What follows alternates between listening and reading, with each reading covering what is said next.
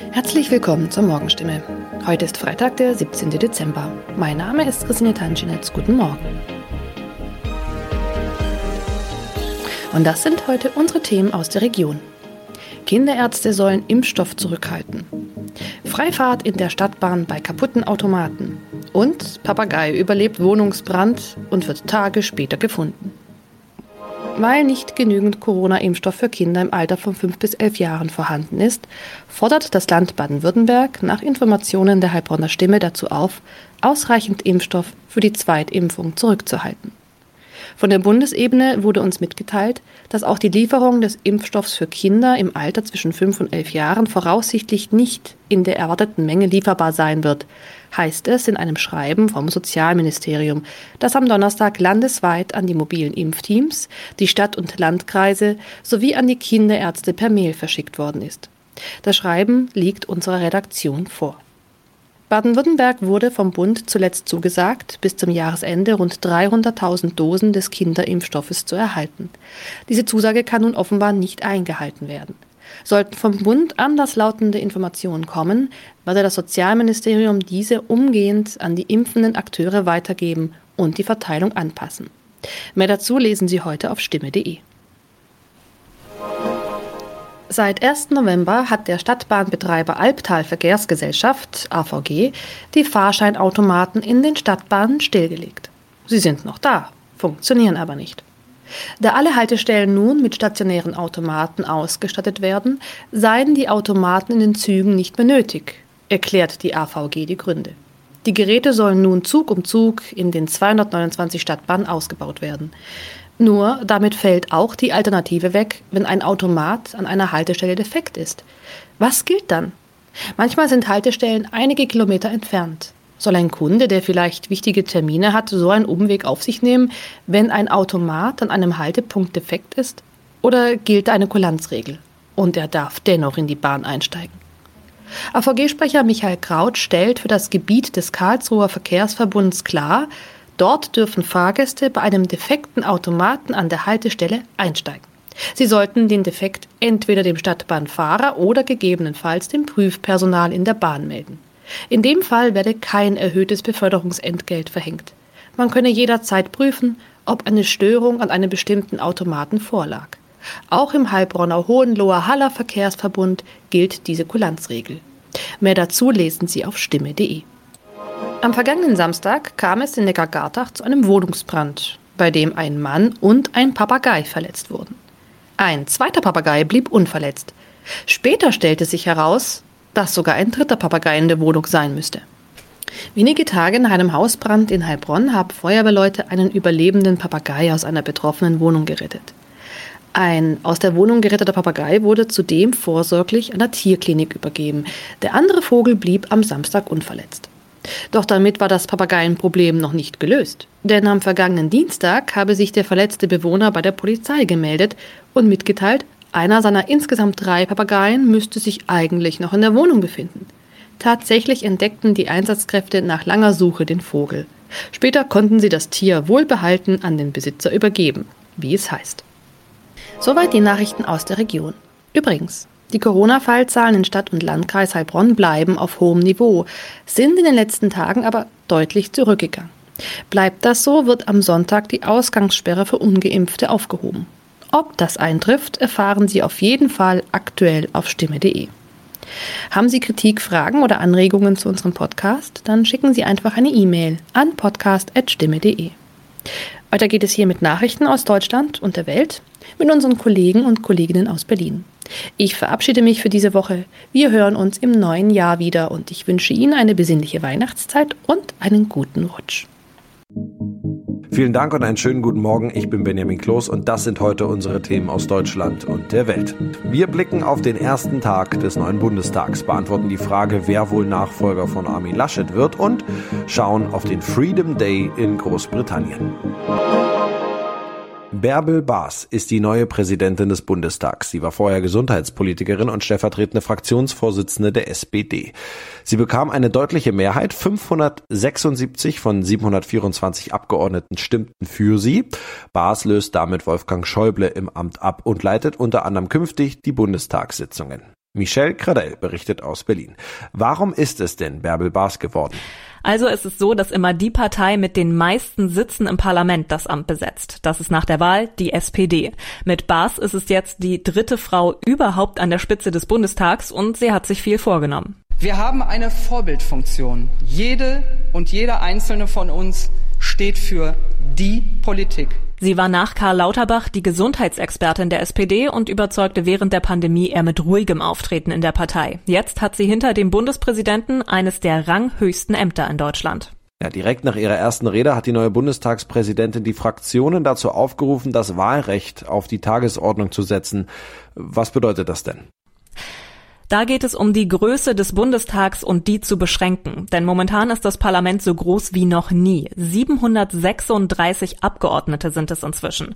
Auch der Vorgänger von Baas, Wolfgang Schäuble, hatte zu der Reform aufgerufen. Und auch von anderer Seite gab es schon Kritik, zum Beispiel vom Bund der Steuerzahler. Am Abend vor der ersten Sitzung gab es als Protest eine Lichtaktion an einem Gebäude des Bundestags. Denn mehr Abgeordnete bedeuten mehr Ausgaben und scheinen die Parlamentsarbeit auch nicht leichter zu machen. Mit der ersten Sitzung des neuen Bundestags sind Angela Merkel und ihr Kabinett eigentlich aus dem Amt entlassen.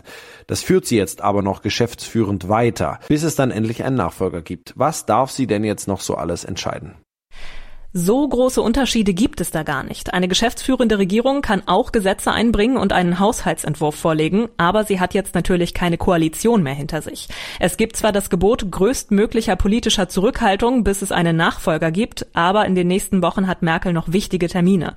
Am Samstag geht es nach Rom zum G20-Gipfel, da wird Olaf Scholz übrigens mit dabei sein, und nächste Woche reist Merkel dann zur Weltklimakonferenz nach Glasgow. Wenn alles nach Plan läuft, soll die neue Regierung dann ja Anfang Dezember stehen. Politischer Neuanfang in Nordrhein-Westfalen. Knapp sieben Monate vor der Landtagswahl steht heute an diesem Mittwoch im bevölkerungsreichsten Bundesland ein Wechsel im Amt des Ministerpräsidenten an. Mit dem noch amtierenden Landesverkehrsminister und neuen CDU-Landesvorsitzenden Henrik Wüst wird sich aller Voraussicht nach ein einziger Kandidat um die Nachfolge von Armin Laschet an der Spitze der schwarz-gelben Koalition bewerben. José Nachkiandi in Düsseldorf. Das wird heute eine verdammt knappe Angelegenheit, oder? Oh ja, und zwar, weil die schwarz-gelbe Koalition hier in NRW einen hauchdünnen Vorsprung von nur einer Stimme hat. Deswegen wird auch Armin Laschet extra aus Berlin einfliegen. Er ist ja auch noch Landtagsabgeordneter hier in Düsseldorf. Jede Stimme zählt, ist das Motto. Was passiert eigentlich, wenn die Wahl heute im ersten Wahlgang scheitert? Gäbe es denn Neuwahlen? Die CDU schneidet ja auch in NRW in den Umfragen momentan nicht besonders gut ab. Ja, das stimmt. Das schlechte Abschneiden bei der Bundestagswahl drückt natürlich auch auf die Umfragewerte der CDU hier in NRW. Wenn jetzt Wahlen wären, gäbe es wohl kaum wieder eine Mehrheit für eine Koalition aus CDU und FDP. Das gibt im Moment keine Umfrage her. Was Hendrik Wüst dann macht, wenn er heute im ersten Wahlgang scheitert, das ist noch völlig unklar, denn im zweiten Wahlgang braucht er nur eine einfache Mehrheit bei den Ja-Stimmen, aber er ginge sehr geschwächt in diese kurze Amtszeit, denn die nächste Landtagswahl ist schon wieder in einem halben Jahr. Und ein Scheitern heute würde sehr wahrscheinlich Neuwahlen bedeuten. Und sollte das heute klappen, würde Hendrik Wüst direkt auch bundesweit aktiv werden. NRW hat nämlich gerade den Vorsitz bei der Ministerpräsidentenkonferenz. Was ist Hendrik Wüst eigentlich überhaupt für ein Typ? Also Wüst ist in NRW kein völlig Unbekannter. Er ist Landesverkehrsminister bisher gewesen, 46 Jahre alt, Jurist, verheiratet, hat eine kleine Tochter, ist im ländlichen Gebiet aufgewachsen, in Rede im Münsterland. Und er ist hier in Düsseldorf auch bekannt dafür, dass er immer mit dem Fahrrad zur Arbeit fährt. Und er hat hier das Thema Klimaschutz in den Mittelpunkt gestellt. Der Schutz unseres Klimas und die Bewahrung der Schöpfung ist die größte Aufgabe unserer Zeit. Wüst war schon mal Generalsekretär der CDU in NRW, war dann aber in eine fiese Affäre verwickelt. Da ging es unter anderem um Spenden, deshalb musste er zurücktreten. Das heißt, er ist mit vielen Wassern gewaschen, er kennt dieses schmutzige Politikgeschäft. Heute vor genau 100 Tagen war Freedom Day in Großbritannien. Inzwischen hat das Königreich eine der höchsten Infektionsraten weltweit. Auch die Zahl der Krankenhaus- und Todesfälle steigt wieder. Experten fordern die Rückkehr von Corona-Maßnahmen. Benedikt von Imhoff in London. Was war denn überhaupt los in England vor 100 Tagen, als der Freedom Day losging? Ja, viele Menschen haben diesen 19. Juli sehnsüchtig erwartet. In sozialen Medien wurden die Tage heruntergezählt, bis es soweit war. Und schon nachts bildeten sich dann Schlangen vor Nachtclubs und Diskos. Auch einige Pubs haben die Chance genutzt, dass sie Gäste wieder im Stehen bedienen durften. Und seitdem bieten sich Briten und Touristen an sehr vielen Orten hier im Land wieder Szenen wie vor der Pandemie. Inzwischen gehen die Corona-Zahlen in England ja wieder stark nach oben. Wie reagiert die Regierung darauf? Sind wieder verschärfte Maßnahmen geplant? Ja, die Regierung hat zwar mitgeteilt, dass sie einen Plan B in der Hinterhand hat, falls die Infektionszahlen wieder rasant steigen. Das würde zum Beispiel bedeuten eine Wiedereinführung der Maskenpflicht, Vorgabe zum Homeoffice und schließlich müssten Diskos und Großveranstaltungen dann doch Impfpässe zur Bedingung für einen Eintritt machen. Die Regierung macht aber bisher keine Anstalten, diesen Plan B auch in Kraft zu setzen. Das könnte daran liegen, welche Auswirkungen das für die Wirtschaft hätte. Das Online-Portal Politico zitierte nun aus Regierungsdokumenten, dass ein solcher Plan über fünf Monate gesehen bis zu 18 Milliarden Pfund kosten könnte. Wie ist denn eigentlich die Corona-Lage im Rest von Großbritannien? Ja, da gibt es hier im Land tatsächlich äh, Unterschiede. Schottland und Wales haben zwar ebenfalls viele Regeln gelockert, aber in manchen Punkten sind diese Landesteile strenger als England, für das die britische Regierung zuständig ist. So muss in Schottland und Wales im öffentlichen Nahverkehr und in Geschäften weiterhin Maske getragen werden. Diskos, Nachtclubs und Großveranstaltungen, da gilt die 3G-Regel, anders als in England, wo ja überhaupt keine Beschränkungen gelten. Das liegt daran, dass die Landesteile im Vereinigten Königreich für die Gesundheitspolitik zuständig sind. England hat keine eigene Regierung. Hier beschließt die britische Regierung die Maßnahmen. In unserem Tipp des Tages geht es heute um, wer bin ich und wenn ja, wie viele. Die Antwort kann heutzutage nicht nur philosophisch mehr als einer oder eine lauten und damit eine böse Überraschung für Verbraucherinnen und Verbraucher sein. Dann nämlich, wenn Betrüger eine Identität stehlen und auf fremden Namen zum Beispiel shoppen gehen.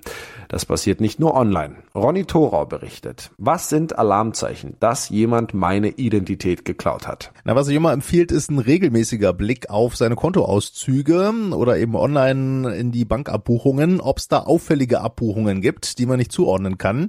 Das können auch auffällig unauffällige Abbuchungen sein, also zum Beispiel welche auf scheinbar offizielle Namen, die nach Amazon oder Mobilfunkanbietern oder so klingen oder auch seltsame Centbeträge. Manchmal testen Betrüger nämlich erstmal Konto- oder Kreditkartendaten mit kleinen, unauffälligen Beträgen. Manchmal landet aber auch was sehr Auffälliges im Briefkasten, nämlich überraschende Zahlungsaufforderungen. Ja, da weiß man dann schneller, dass was faul ist, hat aber gleich die Scherereien, wenn Rechnungen von einem gefordert werden für Ware, die man gar nicht bestellt hat. Oder sogar saftige Inkasso-Forderungen reinflattern, weil man für etwas nicht bezahlt habe, was man aber selber gar nicht gekauft hat. Wie reagiert man dann da richtig? Ja, schnellstens seine Bank informieren, betroffene Konten oder Karten sperren, geht zum Beispiel unter der zentralen Sperrnotrufnummer 116116. Außerdem wichtig Passwörter der betroffenen Accounts ersetzen und den Identitätsklau der Polizei und auch der Schufa oder ähnlichen melden, damit nicht die eigene Kreditwürdigkeit runtergesetzt wird. Und wenn noch weiter Inkassoforderungen reinflattern, kann man mit Hilfe von Musterbriefen der Verbraucherzentralen dann widersprechen. Ja, und was schon abgebucht wurde vom Konto, das kann man ja teilweise noch zurückbuchen. Gerade dafür ist es aber wichtig, die falschen Abbuchungen rechtzeitig zu entdecken. Den Identitätsklau gibt's aber nicht, wie man vielleicht denkt, nur online. Ja, man denkt ja eher immer nur so an Phishing-Mails, Datenlecks oder Abo-Fallen, also dass die Betrüger online an meine Daten kommen und dann für mich einkaufen. Aber Verbraucherschützer warnen, auch wer noch nie im Internet bestellt hat zum Beispiel oder auch nicht mal eine eigene Mailadresse hat, dem kann auch die Identität geklaut werden. Wenn die Betrüger Name und Adresse haben, könnten sie zum Beispiel Sachen bestellen und dann die Ware beim Postboten abfangen. Auch das merkt man dann meist erst an der überraschenden Rechnung. Ja, und das noch, die Raumfahrtfirma von Amazon-Gründer Jeff Bezos plant eine eigene Station im All. Die Raumstation mit dem Namen Orbital Reef soll zwischen 2025 und 2030 ins All gebracht werden, teilte die Firma Blue Origin mit. Ronny Thorau berichtet, die Station soll nicht nur für zehn Menschen Platz bieten, sondern auch eine Art Gewerbegelände werden. Wie muss man sich das genau vorstellen? Naja, Gewerbegebiete liegen ja oft weiter draußen vor der Stadt, nun eben draußen oben über der Stadt, ein paar hundert Kilometer. Orbital Reef, die Station sei eine Art Dorf, heißt es von Jeff Bezos Raumfahrtfirma Blue Origin. Think of it as a village. Da kann jeder seinen Teil für sich nutzen, also Touristen, Forscher, Unternehmen, die zum Beispiel Materialien im All herstellen wollen, Schulen, die Experimente ins All schicken wollen. Maybe there's a school that wants to send an experiment up. Inzwischen gibt es mehrere private Privatunternehmen, die kommerzielle Raumstationen angekündigt haben. Wer als erster wirklich fertig ist, wird man sehen, aber auf jeden Fall ist es das nächste Rennen um die zivilere, kommerziellere Nutzung des Weltraums. Ja, das war's von mir. Ich bin Benjamin Kloß und wünsche Ihnen noch einen schönen Tag. Bis morgen.